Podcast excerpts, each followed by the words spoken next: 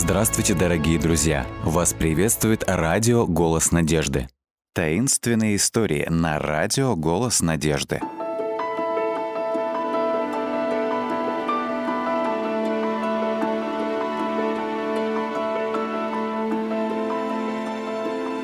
Морской змей. Змеи в нашем озере?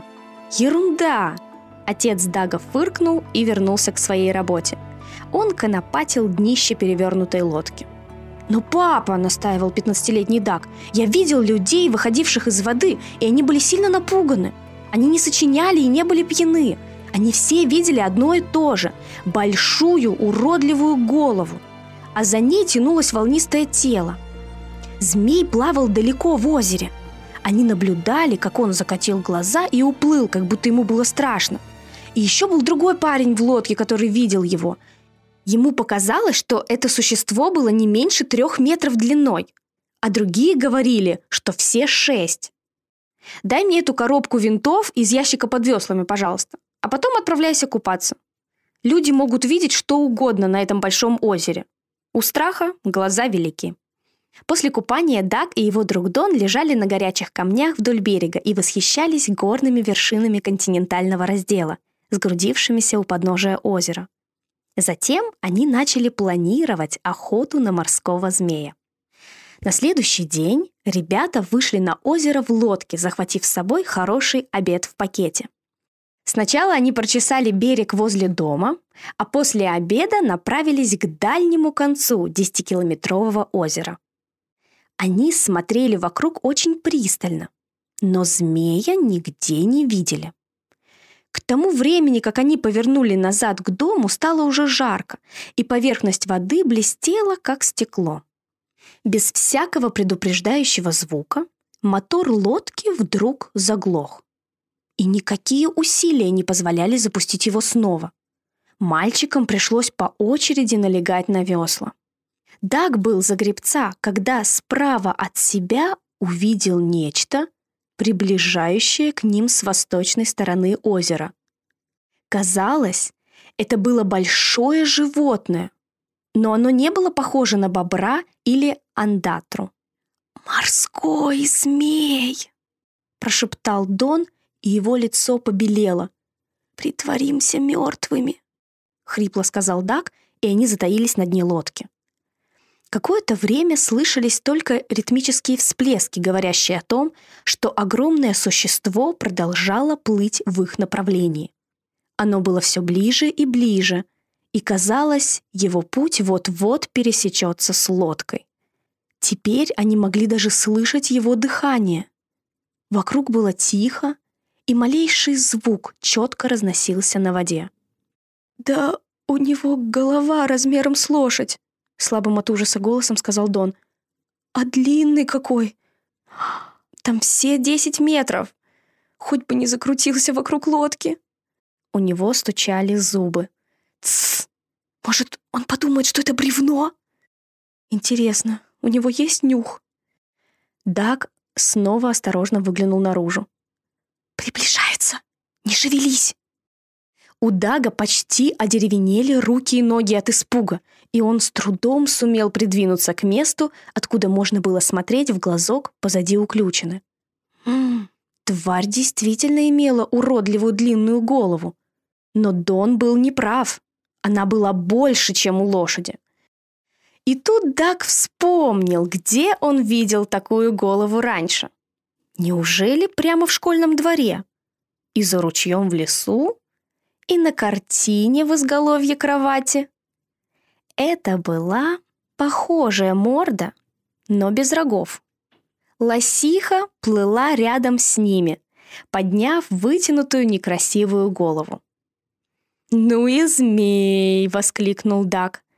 Дон поднялся с дна лодки и тоже начал шуметь, в то время как животное закатило глаза, фыркнуло и быстро устремилось вперед, скоро достигнув скалистого берега и скрывшись в лесу.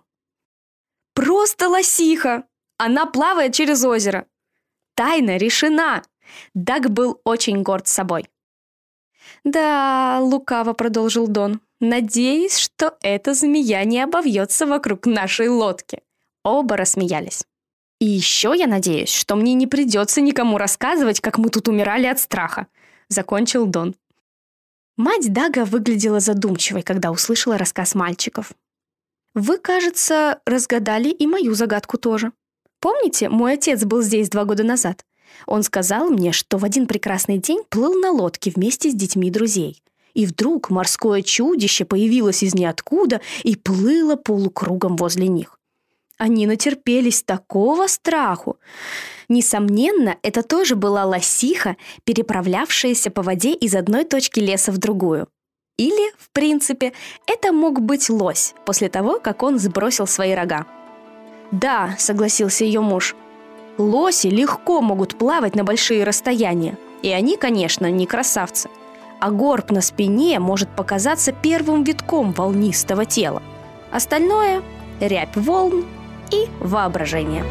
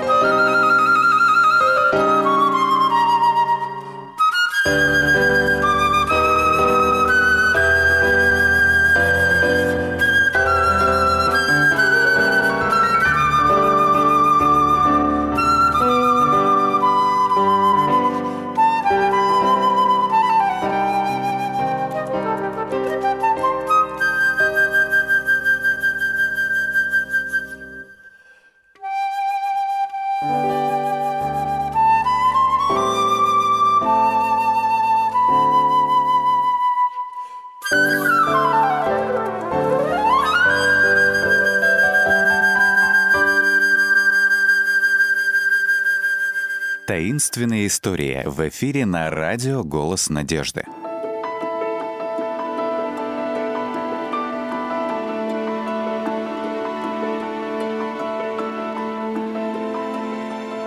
Злодей на лестнице.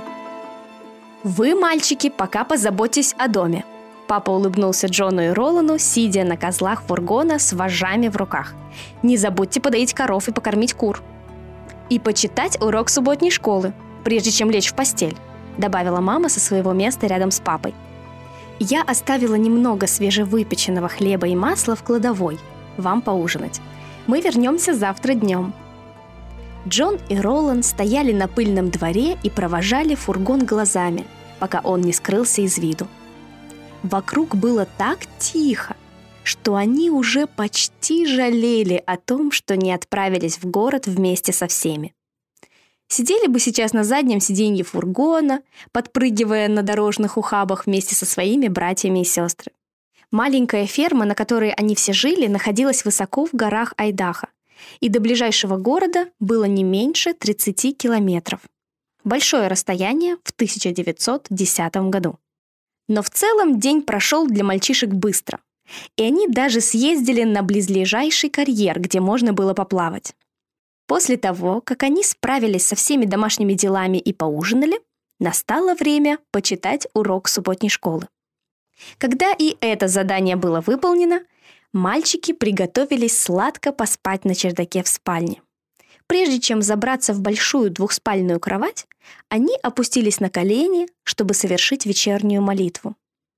Роланд взглянул на пустые постели, обычно занятые их братьями. «Как ты думаешь, мама, папа и все остальные уже добрались до города? Все в порядке?» «Ну, конечно! Они, вероятно, уже к четырем часам были там». Джон повернулся на бок и вскоре послышалось его сонное сопение. Роланд тоже постепенно погружался в дремоту. «Бен!» Роланд выпрямился и схватил руку Джона. «Бен!» «Бабах!» Джон тоже сел на постели. «Что это было?» «Я не знаю», — прошептал Роланд дрожащим голосом. «Может быть, внизу грабитель?» Звуки продолжались. «Я думал, грабители стараются не поднимать шума». Джон проглотил комок в горле. «Кажется, шум исходит из кухни». Кто-то гремел и тяжело передвигался по дому. Внимательно прислушиваясь к шуму, Роланд сказал. «Нет, это не может быть вор. Может быть, корова вышла из сарая и захотела спать в доме?» «С какой стати корова захочет спать в доме? Нам лучше спуститься и посмотреть». Даже сейчас, когда Роланд предполагал это, он уже знал, что на самом деле совсем не хотел выходить из комнаты. «Хорошо», — пробормотал Джон. «Я буду идти прямо за тобой. Не сомневайся». Именно тогда они услышали шум на лестнице. Ребята посмотрели друг на друга, побелев от страха. «О, нет!» Сначала они услышали что-то вроде хрюканья и какое-то тяжелое дыхание. Потом был зловещий скрип, словно неизвестный злоумышленник сделал шаг вверх по лестнице. «Я зажгу лампу», — натреснутым от напряжения голосом сказал Ролан. «Может быть, это его остановит?» Мальчики подкрались к краю лестницы с лампой в руках. То, что они увидели, заставило их сердце бешено колотиться в груди. Огромный бурый медведь ввалился на площадку перед лестницей внизу. Его морда поднялась к свету, и он зарычал, показывая страшные желтые клыки. Мальчики отпрянули от лестницы назад в комнату. «Что же нам делать?» — ахнул Джон. «У нас нет никакого оружия!» Роланд пытался соображать быстро. Тем более, что было слышно, как медведь поднялся еще на одну ступень выше и снова зарычал. «Я знаю», — сказал он. «Наша обувь! Давай бросать свою обувь сверху на медведя! Может быть, это прогонит его?» Мальчики тихо подползли к лестнице, оба волоча свои тяжелые ботинки. Первая попытка Ролана задела лохматое плечо зверя. Джон оказался более метким. Его ботинок отскочил от лба медведя. Это не произвело ожидаемого эффекта. Напротив, Разгневанное животное сделало еще один угрожающий шаг вперед. Роланд швырнул еще один ботинок, но в спешке он не прицелился тщательно, так что тот пролетел над головой медведя и наткнулся на стену. Джон тоже метнул свой последний ботинок, Но шнурки успели обвиться вокруг запястья, и бросок не достиг цели. Получился сильный недолет. Не обращая внимания на эту бомбардировку, медведь продолжал громыхать вверх. Джон схватил Ролана за плечо. «Есть только одна вещь, которая может нас спасти. Давай помолимся». Они упали на колени тут же в верхней части лестницы. «О, Господи!» — выдохнул Джон. «Этот медведь съест нас. Пожалуйста, избавь нас от этой опасности». Между тем медведь на время остановился в своем продвижении вверх по лестнице. Теперь Ролан начал молиться. «Господи, пошли своих ангелов, чтобы бороться с этим медведем. Пожалуйста. Пришли их быстро. Аминь». Дети продолжали лежать на полу, глядя сверху на медведя. Словно во сне они наблюдали, как он попытался сделать еще один шаг к ним. Но его ноги, казалось, парализовало. Разъяренный зверь словно бы столкнулся с невидимой стеной. В расстройстве он сильно ударил воздух лапой. Вдруг, как будто кто-то толкнул его изо всех сил. Медведь, шатаясь, попятился назад, а потом и вовсе упал навзничь, скатился вниз и грохнулся на пол. Внизу он вскочил и, визжа, побежал из дома дальше по дороге, как будто кто-то преследовал его. Джон и Ролан не могли перевести дыхание. И неудивительно. «Благодарю тебя, Боже!» — прошептал Джон в восторге. Ролан повернулся и посмотрел на брата с удивлением в глазах. «Я никогда не видел ничего подобного. Я думаю, что это Бог послал ангела, который выгнал медведя из нашего дома». «Согласен», — сказал Джон. «Нам лучше пойти вниз и проверить, что косолапый там натворил». Оба мальчика спустились по лестнице. Ролан впереди, с масляной лампой в руках, за ним Джон. Войдя в кухню, они буквально застонали от представшего перед ними зрелища. «Да это катастрофа!» — вырвалось у Джона. Банки с медом и консервированными фруктами валялись, разбитые по всему полу, смешиваясь с галлонами молока, огромными кусками сливочного масла и мукой, просыпавшейся из разорванного мешка. Ролан усмехнулся. «Если бы можно было превратить эту комнату в духовку, то мы могли бы испечь самый большой торт в мире». «Давай пойдем спать», — сказал Джон. «Мы можем убрать все утром». Перед возвращением на чердак Джон забаррикадировал дверь деревянной доской, чтобы никаких нежелательных посетителей в доме в эту ночь больше не появилось. Когда им, наконец, удалось спокойно улечься в постель, мальчики еще раз поблагодарили Бога за помощь его ангелов. На следующий день Джон и Ролан, закончив свои утренние хлопоты на ферме, отправились приводить в порядок липкую от меда и сиропа в кухню. Они все еще мыли и чистили ее, когда из города возвратились их родители. После того, как ребята поведали им о своих приключениях, мама и папа крепко обняли их и прижали к себе. Папа торжественно проговорил. «Мы так многим обязаны Богу, только Он мог остановить мохнатого злодея на лестнице».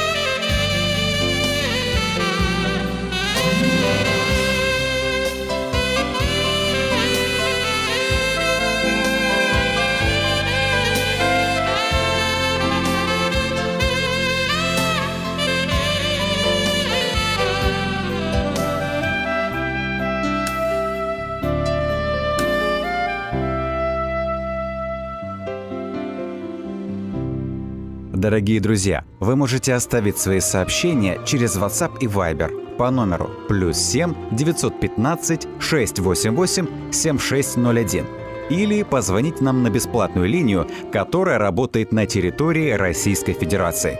Номер 8 800 100 ровно 1844. 8 800 100 ровно 1844.